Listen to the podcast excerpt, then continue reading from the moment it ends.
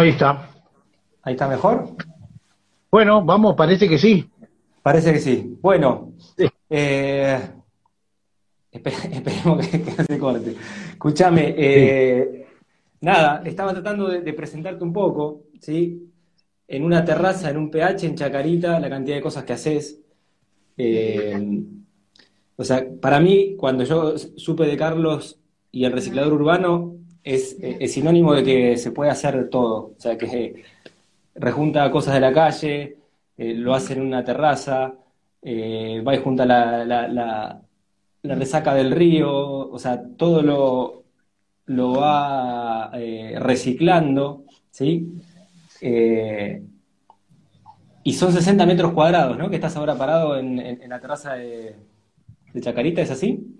Sí, ahora estamos las 145 personas, todas acá amontonadas, no sé si esto soportará el peso, pero estamos durmiendo abajo de una terraza, abajo de una terraza repleta de alimentos, que es una de las cosas más lindas, porque vos este, estás ahí nomás.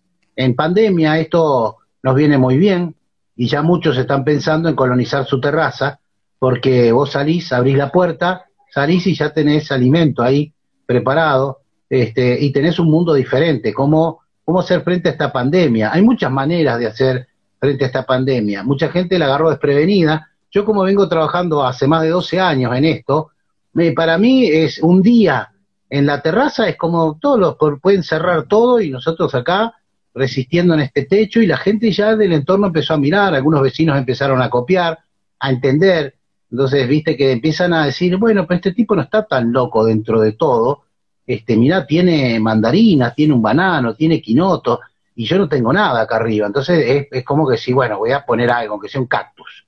Y ahí empieza esa sana competencia empecé, bueno, pero ¿por qué no un frutal? Y ahí empieza, después se dan estas charlas así, este, cuasi espontáneas, ¿no? En la vereda aparecen este, plantas, y bueno, eso siempre, siempre es un disparador, ¿no? Las plantas es un disparador de charla, siempre, siempre. Vos que encontrás un loco que le gusta las plantas y encontrás otro loco que le gusta las plantas, y ya se armó una charla, y ya hay empatía, y podemos estar en desacuerdo con un montón de cosas, pero eso nos une, eso nos amiga, nos amansa, eh, y nos templa el espíritu como para poder entablar una charla y profundizar en el otro y ver que el otro no, no es tan, tan diferente a mí y que en, muchos puntos estamos todos de acuerdo. Y bueno, entonces ahí eh, eso dispara, eso es una de las pequeñas cosas que dispara una huerta, eh, dentro de miles, ¿eh? dentro de miles. Pero esos son acercamientos que uno tiene con este, la misma especie, con los otros seres humanos para poder entablar un diálogo un, acercamiento. Eso es lo que dispara una huerta. Así es, así es. Y, además en esto que eh, estamos con las ciudades desbordadas de cemento, ¿no? Y, yo, creo que en esto, también hay, muchas personas que tienen la posibilidad de, escaparse al campo, al monte, a lo que sea, pero yo también pienso que hay que transformar las ciudades, ¿no? Y hace un tiempo, bueno, eh, lo conocí a Antonio Latuca, con él trabajo en algunas cosas, me fui hasta Rosario a conocer su experiencia en los parques Huerta. Me parece increíble que eso no pase en Buenos Aires, ¿no? Bueno, y tu experiencia es otra de estas que, que, van contagiando y van trayendo verde a la ciudad, ¿no? O sea, cualquier persona, digo, en cualquier espacio, en su balcón, puede empezar a hacer algo. Eh, y me gustaría empezar ahí, o sea, a ver, el que no tiene nada, nada, digo, termina de escuchar esta charla y quiere arrancar con algo. ¿Por dónde empezamos? ¿El compostaje sería lo primero? Claro, primero compostaje. Si vos querés realmente cambiar el mundo, tenés que introducirte dentro de este mundo maravilloso que es reciclar tus propios alimentos, tus residuos. ¿Y cómo se recicla? Es muy fácil.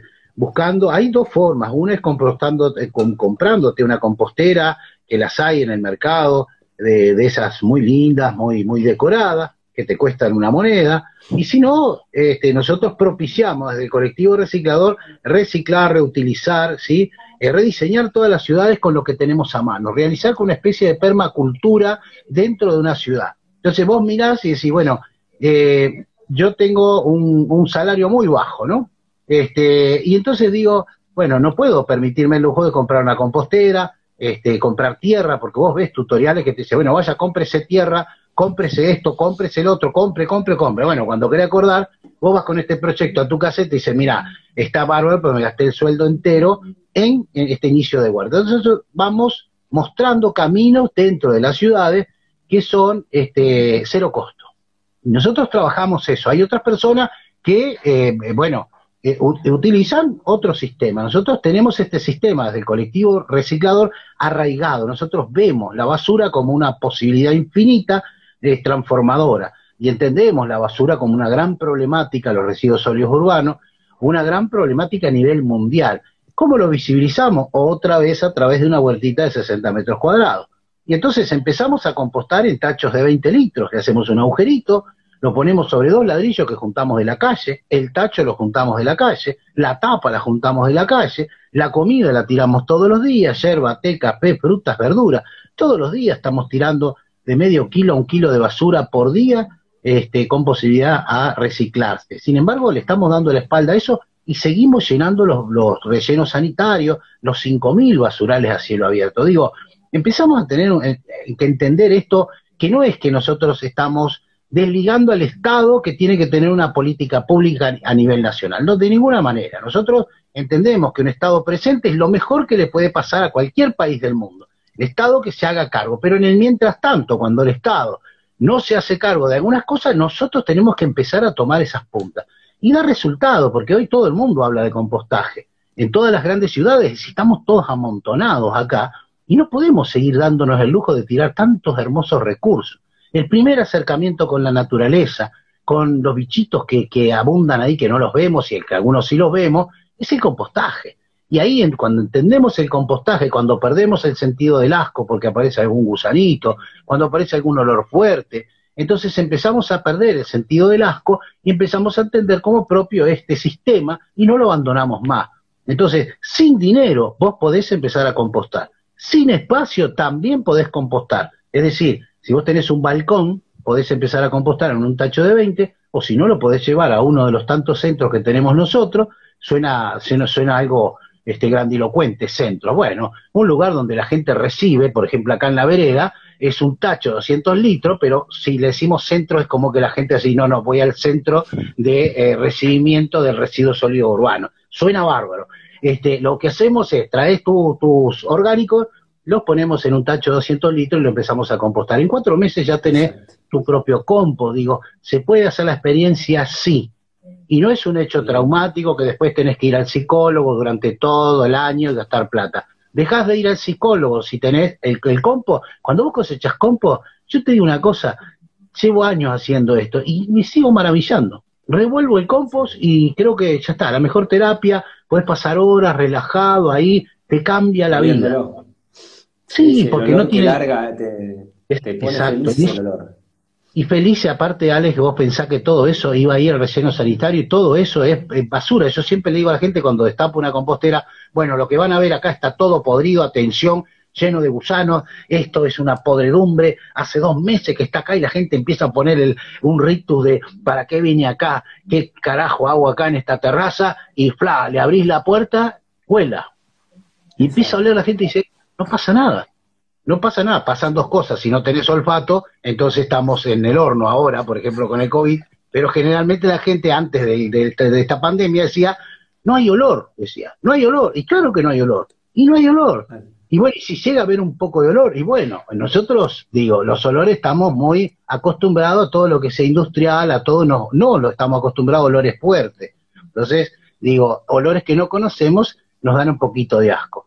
Pero las verduras en ese proceso de descomposición, bueno, este, largan un olor muy ácido y eh, no es nada del otro mundo. Es decir, cuando cambias una criatura creo que es más oloroso que una compostera. Sin embargo, la gente pierde el sentido del asco, se va acostumbrando y va entendiendo de a poco. Sin un peso estamos compostando. Exacto. Para los que están empezando a compostar, en la cuenta del reciclador hay un videito con la mejor compostera del mundo, que es esta que dice Carlos, del tacho de 20 litros, tapa un agujero abajo donde se junta el lixiviado, que es el líquido que va saliendo, resto de verdura, hoja seca, no tiene mucho más misterio que eso, y en seis meses más o menos tenés el compost hecho, depende de la temperatura ambiente también.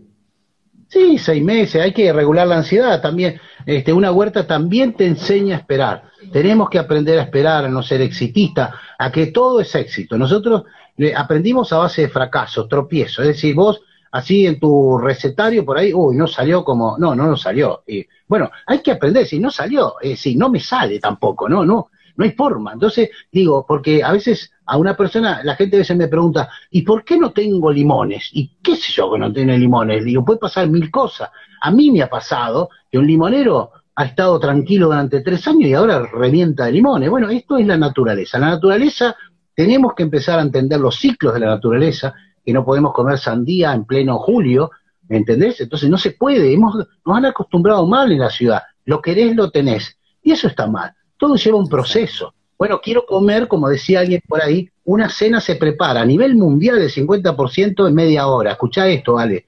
Hay una estadística que dice que el 50% de las cenas se realizan en media hora. Es una locura. ¿Qué comes en media hora? Tiras una pizza, tiras un, un ultraprocesado, lo pones en el microondas y ya está la comida. Entonces digo, todo ese preparado que hace por ahí, este, que hace el, el cocinero, toda, toda esa esa, esa cosa que tiene que ver con preparar, bueno, todo eso se perdió porque estamos todos corriendo, comemos, nos acostamos y después de ahí otra vez al trabajo, es el trabajo el que te marca los ciclos. Este, digo, bueno, hay gente que no puede zafar, está bien, pero si no puedes zafar, hacete una huertita en el fondo de tu casa, plantate un limonero, ponete unas gallinas, ¿sí? Hacete una, un, plantate una verdura, y ese sábado, ese domingo, en vez de meterte en un shopping, te vas a plantar a la quinta y ahí te comes, este, qué sé yo, un par de verduras, haces un jueguito, te comes un churrasco, bueno, el churrasco está prohibitivo. Bueno, te comes un pescado, no, pescado te, está prohibitivo, no podemos pescar, acá no tenemos pescado. Bueno, te comes unas verduras grilladas. Digo, algo, tenés una gallina, comés huevos de la gallina. Hemos perdido eso, no hemos, no hemos atrofiado los sentidos. Y algo que vos decías muy importante, decía, bueno, este, Carlos se quedó en la ciudad. Yo ya tuve un hectárea y cuarto, tuve granja, tuve animales, yo tuve todo eso. Y me han ofrecido para ir al campo. Y digo, ¿y qué voy a ofrecer en el campo? ¿Cuál va a ser el grado de admiración en un tipo que tiene una hectárea y media produciendo alimentos? Ninguna. En cambio, el grado de admiración explota cuando vos arriba un techo, en condiciones muy precarias, tenés gran cantidad de alimentos y la gente te puede visitar. Y eso parece que no, pero es como una escuela. Y eso fue lo que dio origen a esta escuela.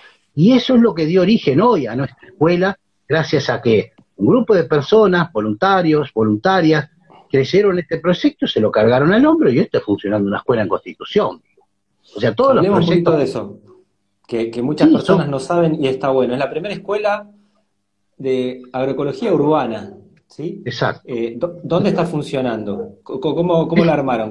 contanos un poco eso. Eso está, eh, una murga les verde de Montserrat, nos cedieron el espacio ahí en la calle Solís 1286, en el populoso barrio de Constitución. Un barrio muy abandonado, un barrio muy gris, un barrio que está marginado. Y nosotros entramos ahí, en ese lugar que estaba prácticamente eh, lleno de cascotes, una cosa un baldío. Entonces lo empezamos a condicionar, este, y empezaron, este, bueno, el grupo de colectivo, que son los que traccionan, accionan, este, son los que articulan todo esto con gran entusiasmo, bueno, acomodaron todo y hoy tenemos una huerta productiva de 300 metros cuadrados. Y es única ¿por qué? porque es una huerta hecha con cacharros. Y esa es la diferencia entre una huerta extensiva, hecha en bancales o en tierra. Nosotros la trabajamos con cacharros. Nosotros cirugiamos, basureamos todo de la ciudad, es decir, cubiertas de auto, tierra, la tierra esa negra lo, que van en los volquetes, nosotros llamamos, yo digo nosotros, pero son, hay gente que está encargada, este, compañeros y compañeras que están encargadas de esa actividad, llaman por teléfono al volquete y lo llevan a distintos centros de acopio. Ahí tenemos tierra disponible. Entonces digo, también el SEAM se colabora, también nos da 25 bolsas semanales de ese chipeado con bosta de caballo para mezclar. También tenemos nuestras propias composteras, este resaca de río que juntamos de la calle y con eso vamos conformando un lindo sustrato y dentro de eso se formó esa escuela. Esa escuela que es una escuela bien popular, que te enseña desde compostar a eh, germinar, a plantar, a, si no tenés semillas, cómo rebuscártelas dentro de la ciudad, en los balcones, en la terraza, en los patios y en las veredas. Cosa que no hay, yo no conozco una escuela que te enseñe a cultivar dentro de la urbanidad, con esas características, ¿no? De salir a la vereda, de, de, de apropiarse de ese espacio que está el reverendo cohete, y empezar a producir alimentos, visibilizar la problemática de alimentos, crisis alimentaria, alimentos fumigados, ultraprocesados, este, una gran concentración por parte de, la industria de, los alimentos, se adueñan de los alimentos, formadores de precios, si estamos pagando los alimentos carísimos, este, y entonces todas esas cosas se disparan en una huertita. Y en este contexto, una escuela que forme, ya tenemos para el próximo cuatrimestre 250 huerteros y huerteras que van a estar egresados en un cuatrimestre de huerta para empezar a hacer sus propias experiencias. Digo, es muy importante esto. Sin embargo, como no hay ninguna muerte, como no hay COVID, como no hay ningún asesinato ahí, no pasa sin pena ni gloria. Nosotros ya lo sabemos eso, no es que renegamos, ya sabemos que no es noticia. Mañana es noticia si se mueren 10 personas con COVID dentro de la huerta o por la ingesta de algún coliflor se atraganta a alguien con un repollo. Digo, eso es tan sensacional, todo el mundo hablaría del repollo y no de la pobre víctima que se este, murió por el, por el atrancamiento del repollo. Digo, hay cosas que son desopilantes, ¿no? Notitas de color, como dicen algunos periodistas, no son notitas de color, es la gran noticia esperanzadora que tiene la humanidad para salvarse de este choque brutal con estos virus zoonóticos, donde se está despoblando el campo. Decir, bueno, yo me voy al campo, listo, andate al campo, listo, le vas al campo. Ahora el lobo descubrieron, Patricio que estaba hablando de que este, está lleno de glifosato, de veneno por todos lados. El lobo, bueno, me voy al lobo, me siento en la laguna, me remojo las patas y te venís con una enfermedad terrible. El campo ya ahora te enferma. Entonces, ¿cuál es el, el punto medio? La ciudad nos aliena, el campo te enferma. Digo, eh, estamos en una situación que si no empezamos a, entenderla, a comprenderla, a poner las barbas en remojo, a, eh, ser actores nosotros mismos de este cambio, nosotros tenemos que empezar a forzar el cambio. Y empezar a hacer estas buenas prácticas y asociarnos, empezar a trabajar juntos, empezar a asociarnos, empezar a multiplicarnos, porque de eso se trata, que se multipliquen estas buenas ideas. Las buenas ideas este, faltan, nos faltan buenas ideas. A veces a mí me enoja mucho cuando los funcionarios digo, no se le ocurre una idea, nada, esto está, o sea, hacer huertas en la vereda, tenemos que andar lidiando con algunos funcionarios que te la quieren sacar. Digo, no te arreglan la vereda, pero te quieren sacar la huerta. Están locos y tenemos que ir a hablar y explicarle, y hay que explicarle que no es una amenaza, que un reposo o una selga no te puede hacer absolutamente nada más que darte de comer. Entonces, para unas cosas sienten una amenaza terrible y ese empoderamiento que hay de las veredas, que es el vecino que sale en pandemia cuidándose, pues no puede ir a otro lado. Nos faltan espacios verdes. Ahora, si vos me decís, hay espacios verdes abundantes como para que esta gente se ponga a jorobar en la vereda, bueno, tiene razón, la verdad que sí. No, no hay. Alex, nos faltan espacios verdes por todos lados. Tenemos un déficit de 400.000 árboles y la gente no se le mueve un músculo. Yo le digo, desde fruta en la ciudad, que es otra pata del colectivo, nosotros germinamos paltas, nísperos y mora, y salimos a plantarla en los espacios verdes, ¿sí? a los costados de las vías, y le metemos y le metemos las paltas. Ahora todo el mundo vende palta, porque es una salida laboral, no hay trabajo. Y una palta es cuánta proteína tiene una palta. Y un palto te da de 300 a 1000 paltas por año. Digo, todas esas cosas tenemos que repensarlas. Queremos una ciudad para los autos, queremos una ciudad para las frutas. Estamos en emergencia alimentaria sino también eh, eh, el concepto de la belleza lo tenemos que cambiar. Tenemos una, una, plaza que le ponemos unas plantitas, está todo bien para, para decorarlo de una manera, podría ser un, lindo parque de huerta comestible. Si, si una huerta es hermosa. Entonces, también el concepto de la belleza que tenemos acá, mira, yo acá trato de, instalar mucha planta nativa medicinal. Y a veces las pongo al costado del camino. Y, y, el concepto de la belleza, con buena intención, pero a mí me pareció una locura, viene la máquina municipal y me arrasó todos los bordes para dejarlo todo rasuradito. Hace dos años que estoy juntando plantas medicinales autóctonas para hacerlas crecer ahí, las voy semillando, ¿viste? Y yo digo, claro, primero me lo quería comer vivo, pero después digo, bueno, tiene, el sentido de la belleza hay que transformarlo, ¿viste? Porque era hermoso. Para ellos era un yuyal, pero para mí era hermoso, lleno de plantas nativas medicinales, ¿viste? Y, con las, las plazas públicas pasa lo mismo. Sí, el sentido de la belleza, creo que hay una gran ignorancia. Nosotros este, inventamos dentro de... A mí, a mí me pasó algo muy curioso. Cuando iba por... Eh, plantábamos una palta en un espacio verde, por ejemplo, al costado de, la, de las autopistas, y ¿qué pasaba? Venía la, máquina cortada de pasto y chao, volaba la palta.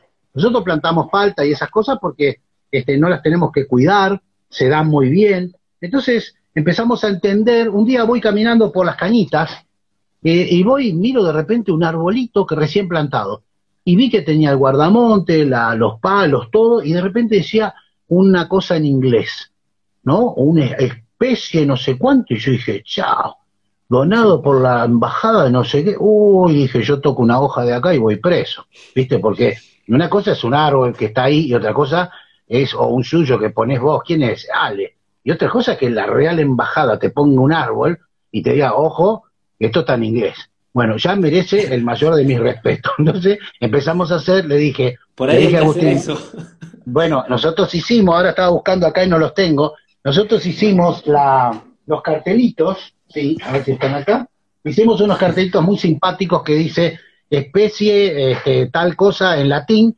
donada por la Real Embajada de vaya a saber quién, todo hecho muy bien, este, en, todo este, eh, plastificado, y eso se lo ponemos al, a la planta. Entonces, ya no es una planta cualquiera que la ponen unos hippies, es la embajada en persona ha puesto eso. Entonces vos decís, yo toco esto, suponete que el tipo de corta pasto dice, me quedo sin laburo. Vos dice, ¿quién cortó el árbol que donó la Real Embajada de no sé dónde?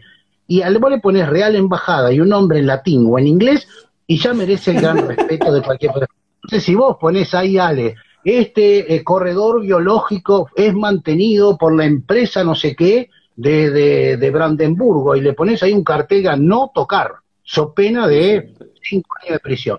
¿Quién lo va a ir a controlar el cartel? Y el tipo que viene dice, caramba, por las dudas no lo toco. O sea, por las dudas me voy.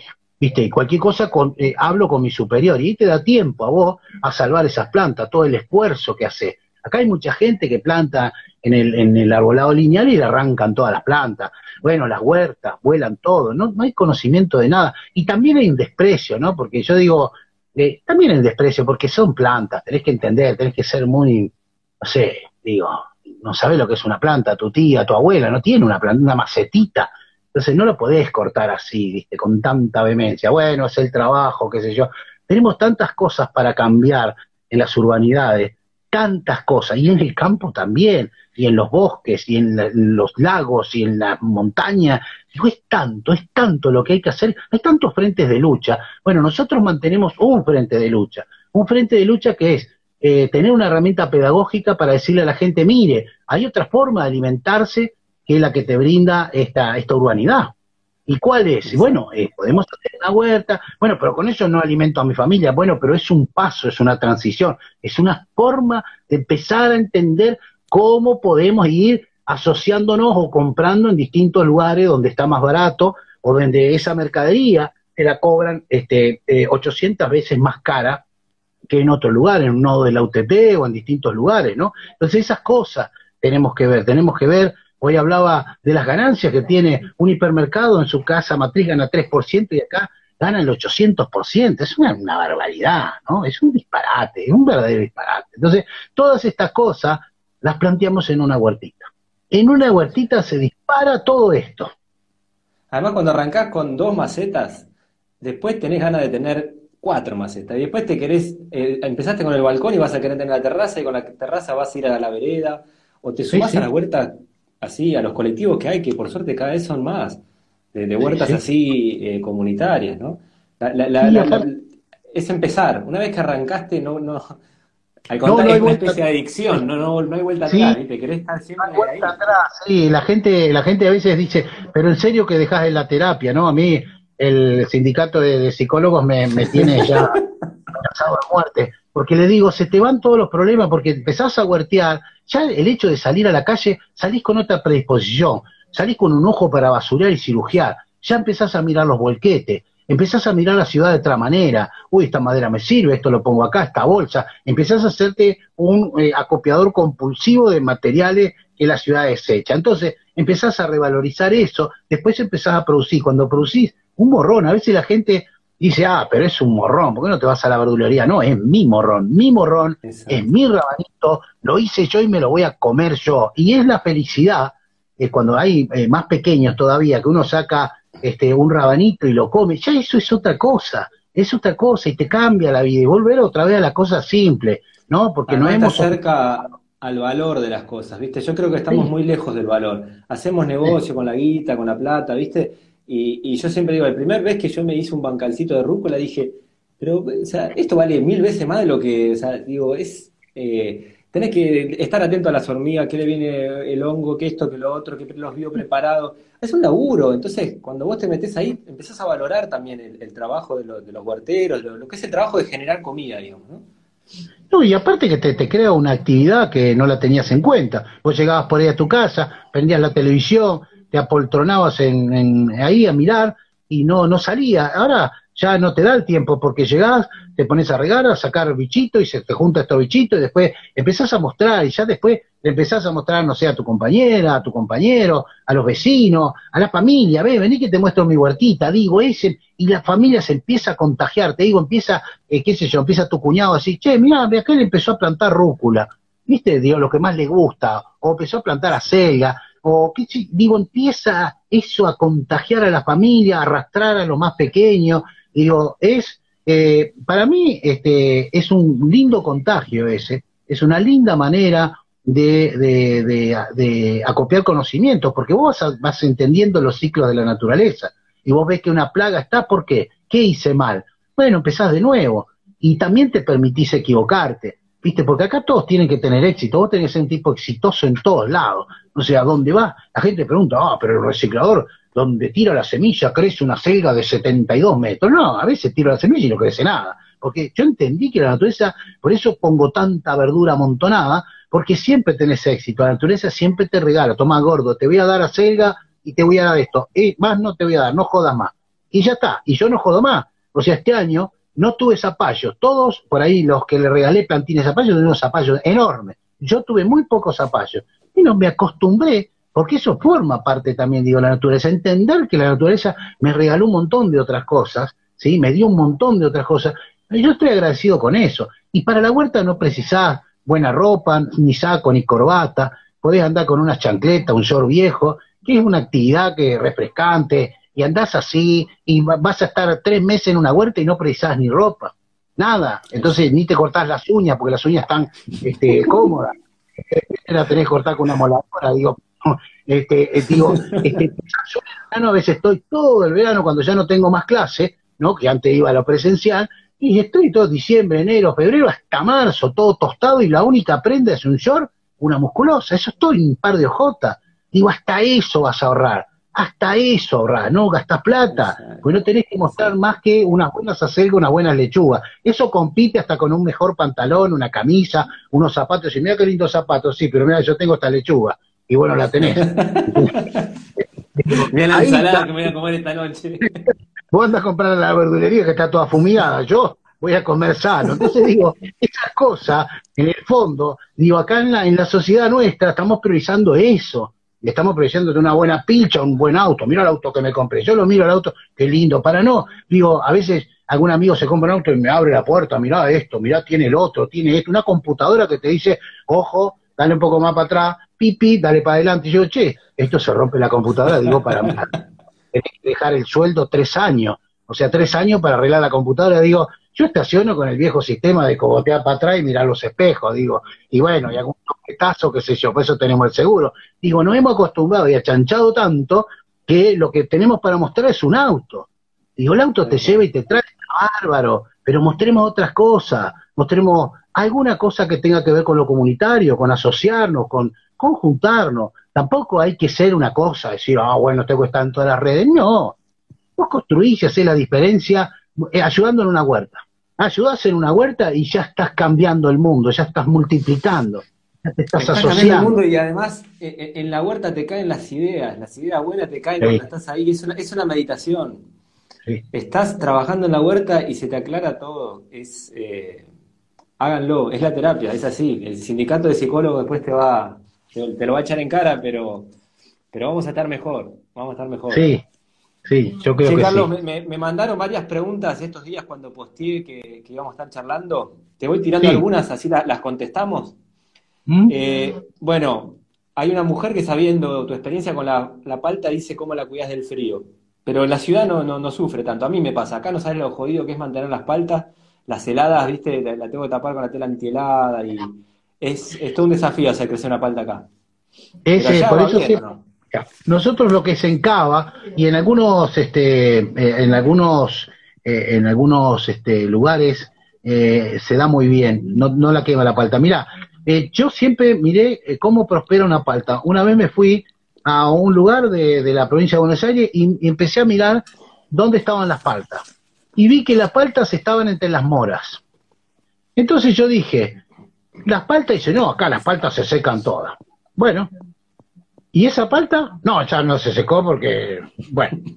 ¿Y esa otra? No, bueno, acá se secan las paltas. Le digo, se las quema la helada. Y le digo, ¿y no pensaron en poner entre al abrigo de la palta y la mora, poner la palta la palta después se va desarrollando y empieza a hacer lugar. Y vos cortás, porque la mora, como es invasiva, es buena leña también, es muy medicinal. Cortás la mora de alrededor, ya cuando agarró fuerza la palta, no la para nada. Y la, la mora la va cobijando porque es de gran porte. Y yo vi que en ese lugar las moras se protegían, las paltas se protegían con las moras.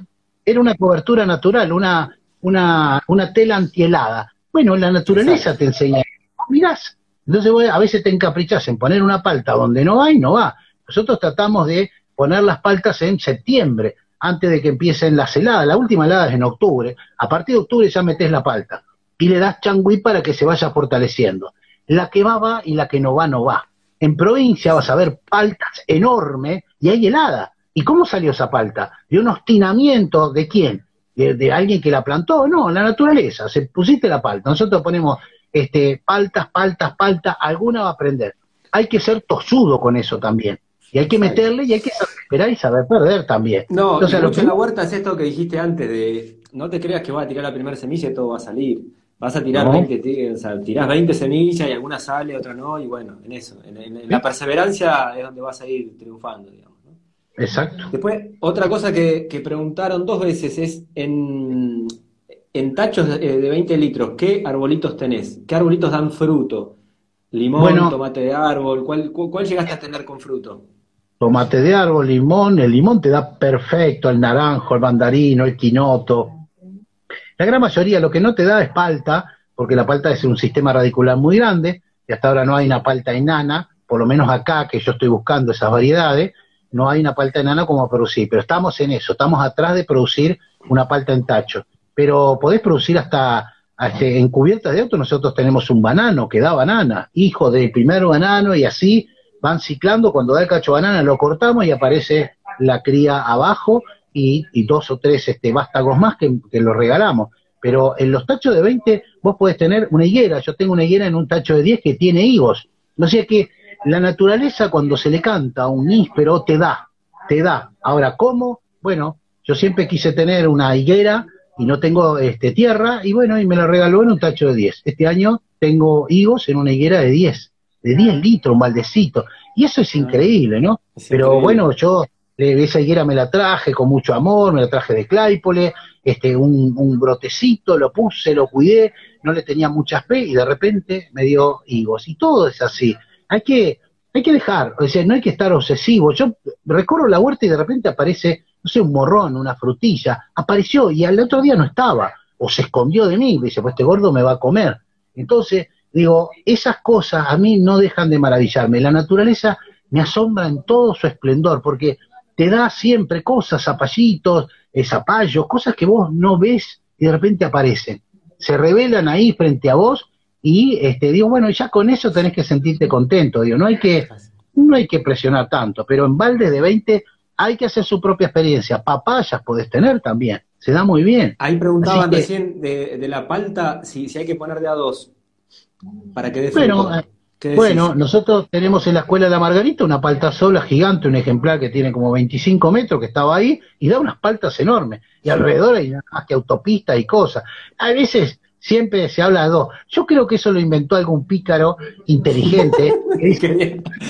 yo, voy a empezar a decir, a partir de ahora voy a decir, la palta no te da palta si no plantas de a tres. Con eso te obligo a vos, así, mira si este gordo tiene razón, vamos a plantar tres paltas. Y habremos tres, tres paltas más para la humanidad. El día que no estemos, quedan esas paltas.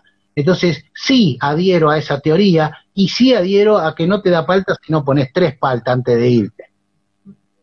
Así va, así va. Che, vos decís, eh, tengo todo junto en la huerta y por ahí nos está escuchando alguna persona que todavía no vio eh, la, la, de los, los, domingos a las 11 de la mañana, Carlos muestra su huerta, ¿sí? mateando con el reciclador, no se lo pierdan, todos los domingos, 11 horas, y ahí van a poder ver en esos 60 metros cuadrados la cantidad de cosas que tiene, y cuando habla de todo junto lo van a poder ver, pero contales un poco esto, ¿haces alguna asociación especial? ¿Mandás todo? Sí. Lo que sale, eh, sale, ¿cómo te manejas? ¿Es más de la permacultura o te mandás para adelante? Yo me mando con todo para adelante. Es muy Fukuoka lo mío, es una mezcla de Ana Primavese, Fukuoka, eh, Teru eh, Jairo Restrepo, toda una montaña de cosas y la propia experiencia personal de uno que fue este campesino y trabajó la tierra. Entonces, en esa, en esa cubierta de auto yo pongo desde dos tomates, un morrón, una berenjena, siempre le pongo lechuga, todo le pongo lechuga y cebolla, que es lo primero que voy entresacando. Es decir, no me da tomate, me da cebolla y lechuga o me dio rabanito, no me dio berenjena, pero me dio el resto de las frutas. Entonces hago una asociación que a veces la única asociación que es este, en pasta es la de poner menta, poner orégano, que es invasivo. Eso sí no lo ponemos, ponemos en tacho de 20, pero el resto de las verduras no tiene privilegio ninguna, ninguna tiene privilegio. Se amontonan y la quedada en la naturaleza, las plantas se dan espacio. Van a ver un repollo que se yo no lo, no lo puse para el costado, el tipo se pone para el costado y le da espacio a las otras plantas para que todas tomen sol ahora en otoño. Están eh, tema el complejo, el, sistema del, sol, entonces se permiten. Si nosotros, Ale, convivimos 10 adentro de una cubierta y nos matamos a golpe, seguro, dura 5 minutos el romance. Entonces las plantas no, las plantas entienden la vida de otra manera. Por eso que hay que observar, por eso que hay que entender. Y ves que un repollo se tumba al costado, eh, o una planta que por ahí es como una albahaca italiana, que es muy matorral, se estira para un costado y le permite a los puerros elevarse para tomar sol, apio. No veo ninguna asociación que sea eh, contradictoria, que no permita el desarrollo de otra planta. No lo veo, no veo competencias entre las plantas. Veo que hay una asociación, hay una simbiosis, hay algo raro, bien, bien mancusiano esto, de que el bosque se asocia por abajo de que uno se hace la fotosíntesis y el que está en el sotobosque, ¿qué? ¿Cómo hace la fotosíntesis? Alguien le da algo, o alguien toma de algo, alguna bacteria, alguna cosa, algo pasa en ese bosque. Bueno, acá pasa exactamente lo mismo, en ese microclima, en ese, en esa tierra, en ese sustrato repleto de, de bacterias, de cosas, ahí abajo pasa algo que la raíz se toma, te doy esto, después me lo devolvés, ¿sí? Interés ninguno, te, te doy sin costo alguno. ¿Entendés? Entonces se produce esa simbiosis que nosotros no la entendemos y ojalá la entendamos los, las personas que habitamos esta tierra, de que esa simbiosis hace grande a la naturaleza, hace que la naturaleza sea lo que es. Pero nosotros si empezamos a ver esta simbiosis ayudándonos cooperativamente, empezamos este, colectivamente a trabajar, otra sería la historia. Exacto, exacto. No es una competencia, si es una cooperación entre las plantas para que puedan desarrollar. La pregunta que hacen siempre es la de las hormigas. ¿Qué haces con las hormigas podadoras? ¿Tenés algo, algo que quieras compartir ahí? las, hormigas, la hormiga lata negra, este, me he dedicado a estudiar la ata negra y cuando yo trabajaba un hectárea y cuarto no eran problema porque siempre estaban en la periferia, no en los cultivos donde uno ara frecuentemente, entonces ellas tienen su nido, son inteligentes, tienen una especialización de más de 50 millones de años, es decir, esos bichitos vienen trabajando, vienen arando la tierra. Todo lo que nosotros consideramos plaga es una visión endocéntrica, porque entendemos plaga aquello que es un bichito que está para algo en la naturaleza. Hasta la hormiga está. Y la hormiga mueve toneladas de tierra, airea la tierra con sus túneles, desplaza, corta, poda toneladas de materia vegetal. Es decir, la hormiga es muy necesaria. Ahora, ¿qué pasa con la hormiga? La hormiga trabaja a base de feromona, a base de olores. Entonces nosotros hacemos biorepelente a base de cosas que la hormiga no come. Empezamos a mirar a la hormiga, el, comportamiento de la hormiga. Nunca vi una hormiga comerse un helecho, nunca. Nunca vi comerse una hoja de banano, nunca vi comerse una oreja de elefante, nunca vi comerse una aguacatalla, que es muy olorosa, ¿sí? o una ruda. Entonces digo, habrá alguna hormiga que le entre en casos extremos, pero yo recopilo todo esto es un 5% más o menos lo que no se come la hormiga, lo pongo en una olla a hervir le agrego una, una de azufre, un poquito de cal, ya ahí estoy haciendo un fungicida para los hongos, y este, si le agregas un poco de ajo y un poco de alcohol, ya estás evitando también los pulgones. Todo eso lo tirás en los caminos todos los días. Si tenés hormiga, todos los días tenés que echar este, este, esta pócima, que sale barata, que vos te podés mojar, te podés, este, el poquito de paraíso también le pongo, bien machacados, este, le pongo vinagre, le pongo pimienta, le pones de todo, ¿no?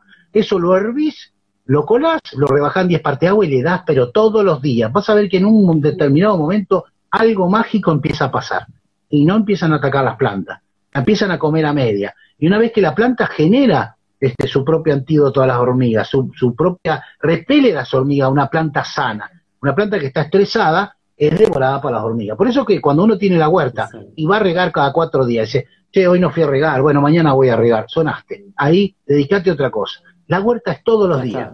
Llueve, llueve, ¿qué hago? Y tenés que ir a la huerta, si llueve, y si está nublado, cazar caracoles, trasplantar, que es la mejor época. La huerta es todos los días, es un sistema de vida, es una forma de vivir. La huerta, para que sea productivo, que sea una huerta, yo les muestro acá en el mateando a la gente que me pregunta, entonces dice, ah, este gordo seguro que no tiene tal cosa. Bueno, vení, acá tenés, tenés frutilla, tenés todo lo que, todo lo que vos te imaginaste ahí en la huerta. ¿Y cómo lo tiene? Y así nomás, ahí está la planta.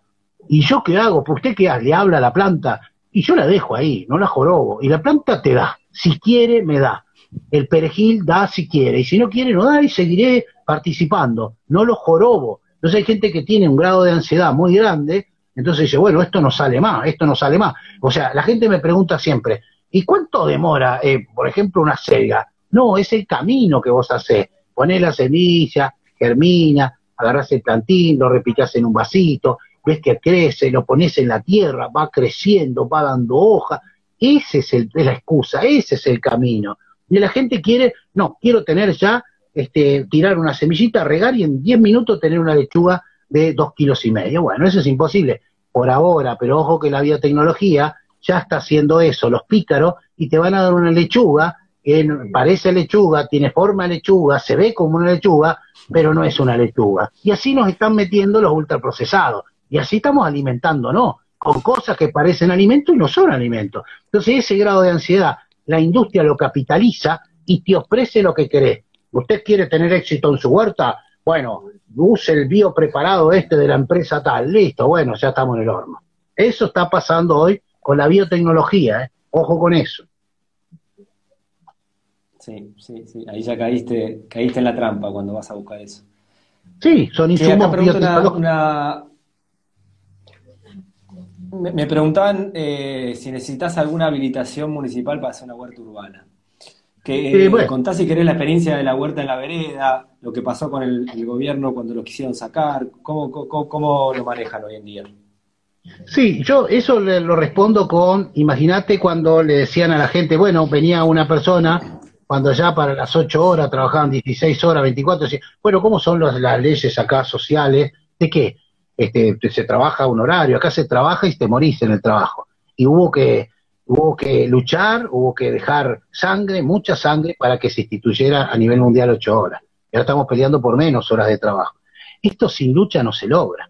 Esto cuando vos vas a disputar un terreno tan complicado en estos espacios públicos, es novedoso. No hay en la República Argentina legislación acerca de cubiertas de autos en las veredas. Por lo tanto, eso hay que mojarse las patas, hay que ir pata y decir que acá me quedo, y vienen los tipos y te quieren atropellar de distintas formas, hasta que entienden de que el vecino es el que sale a la vereda, el tipo que le está pagando los impuestos, el tipo que le está pagando el sueldo.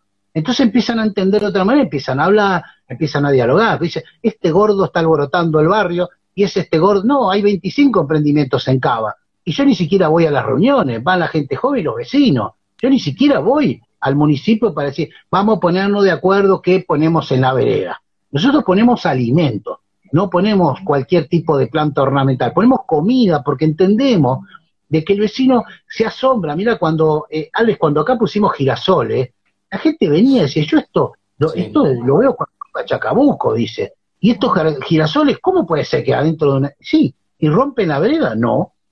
Pero ustedes tienen que ponerle nada, o sea, es tierra y le pones amor y le dedicación y le pones pasión O sea, todo se tiene, está por hacer. Nosotros no nos podemos sentar a esperar cómodamente, apoltronado, para cambiar las cosas. Hay que mojarse las patas. Para poner una compostera no hay legislación, no hay, existe. Nosotros la ponemos porque la ponemos. Y si quieren sacarla, decimos, no, le pongo cadena. Decimos, mire, señor, esto es una compostera. Hablamos, hablamos, no somos agresivos, no somos personas necias, le explicamos que la, humanidad está en una situación que ellos mismos están compostando, es una contradicción. Entonces empiezan a acomodar los zapatos en el carro, empiezan a entender. Yo tengo un equipo de gente muy especializada, jóvenes activistas que están especializados en esto y este, hablan, dialogan, charlan, bueno, vamos construyendo. Esta ciudad la tenemos que construir, pero para construir tenés que mojarte las patas. Porque una cosa es hablar. Yo veo mucha gente que habla, habla, habla, pero no sale, por, digo, ponete una compostera en la calle. No, estás loco, va a venir que este, que el otro, me van a multar. Bueno, bueno, hay que, tenemos, no sé de qué manera, hacernos el aguante, ayudarnos, ser solidarios, apoyarnos. Entonces, digo, esa manera nosotros nos cuidamos, nos refugiamos en el apoyo del otro. Entonces, cuando tenemos, cuando nosotros nos sentíamos amenazados, mucha gente vino, se acercó a brindarnos nuestro apoyo. Es por eso que se empezó a dialogar. Cuando quisieron tocar una cubierta, salieron mucha gente mandando mails, teléfonos, los vecinos se organizaron, no cortamos la calle, no quemamos cubierta porque para nosotros la cubierta es sagrada, nosotros un pasivo ambiental que lo reutilizamos para producir alimentos, no jorobamos a nadie, al que le molesta se la sacamos, es decir, el frentista es el que pone eso y le damos una mano.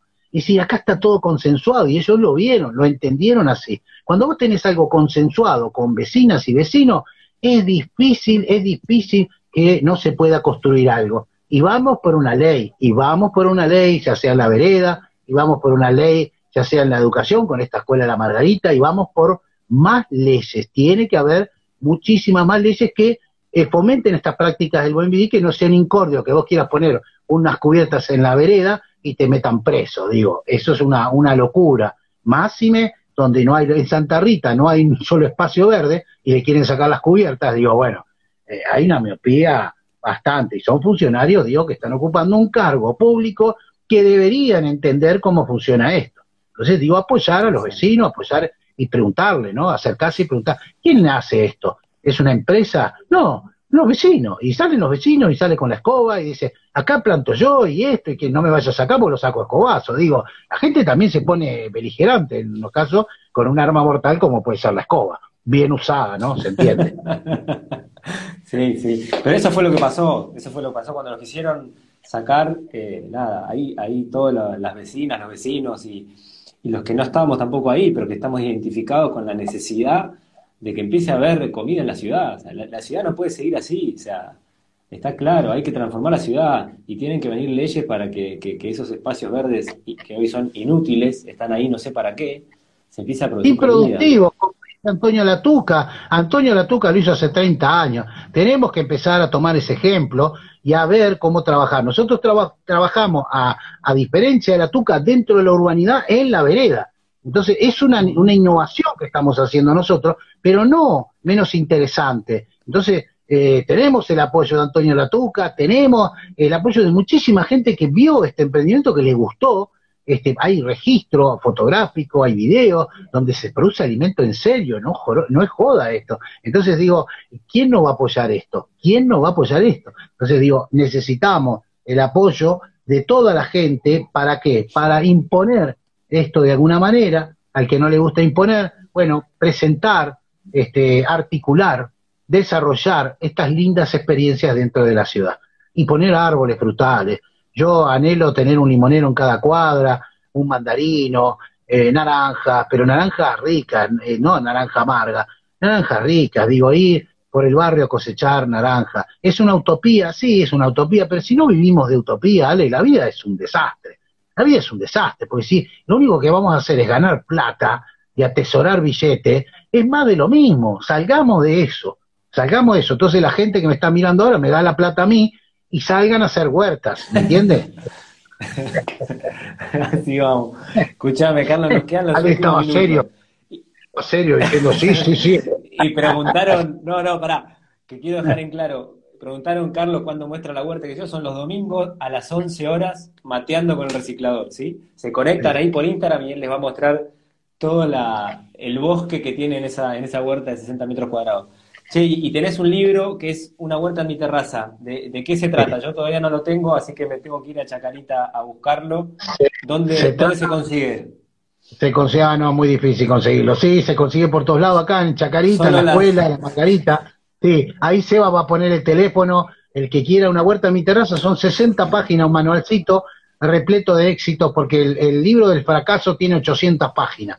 Entonces, este arrancó con una huerta tímida en un balcón, en una terraza es diferente a todos los manuales de huerta porque está diseñado y pensado para una urbanidad, para un techo, para un patio, para una terraza y sin gastar dinero. El tema es que nosotros propiciamos eso, que sea algo factible, que la persona que va a empezar su emprendimiento me diga, ¿qué costo tiene esto? Ninguno, ninguno. Tenés que laburar, tenés que salir, empezar a agarrar el carrito y salir, y en vez de hacer las compras, te mandás y te traes un balde, te traes un poco de tierra, trabajo de hormiga empezás a cirugiar.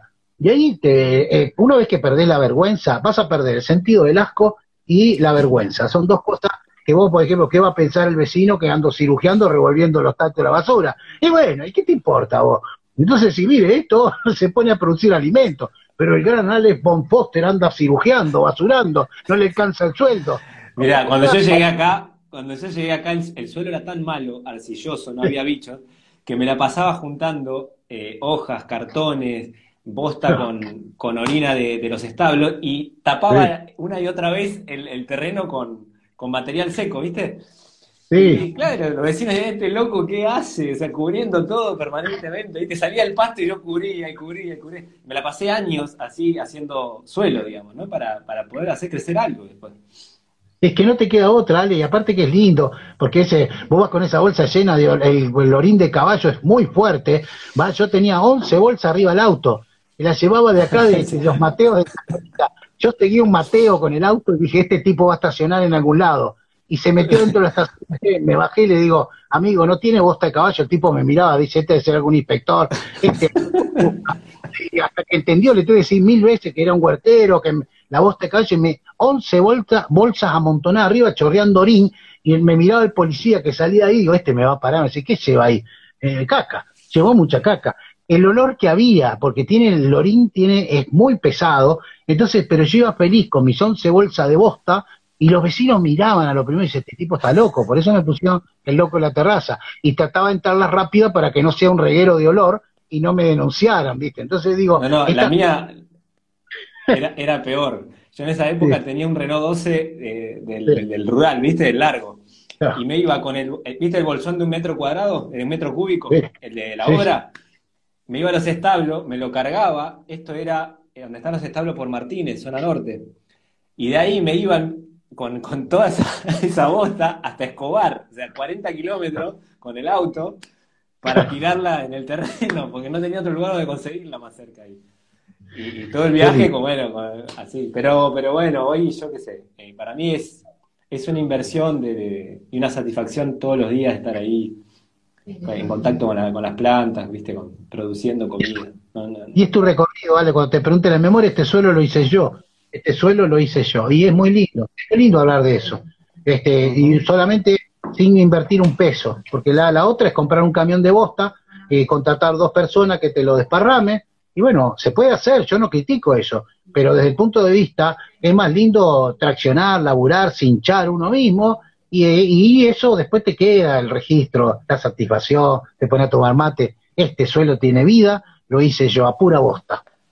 No, y le ves cada, cada rama que le sale un, un, árbol. Cuando un frutal te da, mira, yo acá estoy probando con muchos frutales que son nativos más de la zona de Uruguay y sur de Brasil, ¿viste? y los cuidas con la helada, eh, como si fuese uno de tus hijos, digamos, ¿no? Y, eh, y cuando, cuando te da el primer fruto, este año me, dieron fruto un par de arazá, un arazá rojo, un arazá amarillo, nada, no la podés creer. Hace cinco años que lo estoy cuidando así, viste, y te da unos frutos, te los regalas y no, esto no. Es lo más tiempo y la gente pasa, dice, esperas tanto tiempo? Bueno, no, cinco años no son nada. Para la naturaleza, cinco años no es nada. Para nosotros es una eternidad, una desesperación pero te regala tarde o temprano, la naturaleza te devuelve los favores, te devuelve tu, tu tesón, tu esfuerzo, te lo devuelve con creces. Yo estoy asombrado de lo que me da acá este techo. Te devuelve todo y mucho más, y a cada uno que viene se lleva algo de sabiduría, se lleva bien preparado, se lleva alimento también, porque es tan generosa la naturaleza y la semilla que uno no puede creer que sea tan fácil, pero es tan fácil. Pero bueno, hay que estar todo el día. Yo estoy todo el día, yo estoy pensando mañana, ya estoy en la huerta todo el día y así vengo a dar clases virtuales con mis alumnos, pero siempre estoy obsesionado con mi huerta. Es mi zanahoria, es mi cable a tierra, es mi vida entera. Así es, así es. Bueno, Carlos, gracias por este rato, ¿eh? la verdad que una alegría charlar con vos. Tengo pendiente ahí una visita, ya estaba hablando con Seba para ir a la escuela o para pasar ahí por la terraza y, conocernos ahí personalmente, sería lindo. Con mucho gusto, venite, te llevas tu libro y te recorres toda acá la terraza y la Escuela de la Margarita, algo seguramente vamos a hacer. Allá tenemos los cocineros y las cocineras que están trabajando siempre los días sábados, así que vas a darnos un taller seguramente de tu sabiduría, a regar un poco de sabiduría ahí este, en la Margarita. Así que estás invitado y yo agradecido por este espacio, tu espacio, así que muy agradecido.